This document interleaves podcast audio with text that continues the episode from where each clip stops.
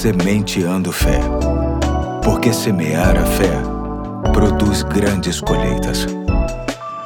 Hoje é quarta-feira, dia 28 de julho de 2021. Aqui é o pastor Eduardo e chamo sua atenção para o próximo ponto da série Quando a graça nos basta. Este conjunto de reflexões que revelam o quanto a graça de Deus através de Jesus simplesmente é tudo que nos basta em qualquer momento da vida, principalmente aqueles em que consideramos serem os mais difíceis.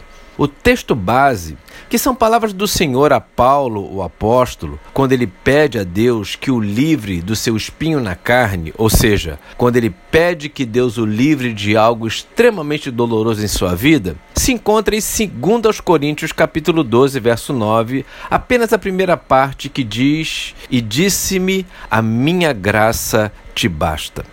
Hoje quero pensar na importância da graça quando a dor, o sofrimento e as lutas são grandes demais.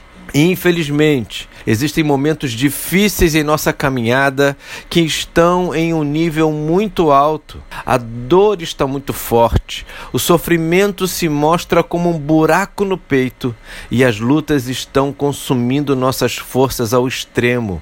Nessas horas, mesmo que com certa dificuldade, precisamos lembrar que existe sobre nós a graça de Deus e esta graça é suficiente para não nos deixar sucumbir de vez. Nela, na graça de Deus, sabemos que, mesmo em meio à aflição sem medida, Deus está conosco, nos amando e por isso não podemos e nem devemos nos desesperar.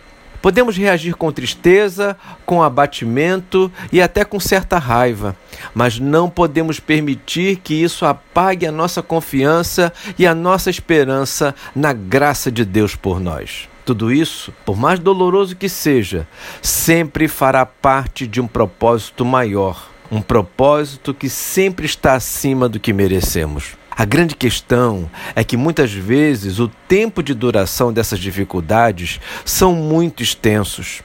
Vão além do que programamos e isso aumenta ainda mais a angústia. É preciso entender que, mesmo com o aumento do tempo, a graça não diminui. Ela continua sendo derramada sobre a vida de todo aquele que crê diariamente ao longo dos dias e anos, sem falhar um momento sequer. Vamos orar por isso. Senhor Deus, nos ajude a entender que a Sua graça está sobre nós, mesmo nos sofrimentos mais agudos de nossa caminhada. Não nos deixe desesperar. Obrigado pela Tua graça. Ela nos basta. Em nome de Jesus. Amém. Hoje fico por aqui e até amanhã, se Deus quiser.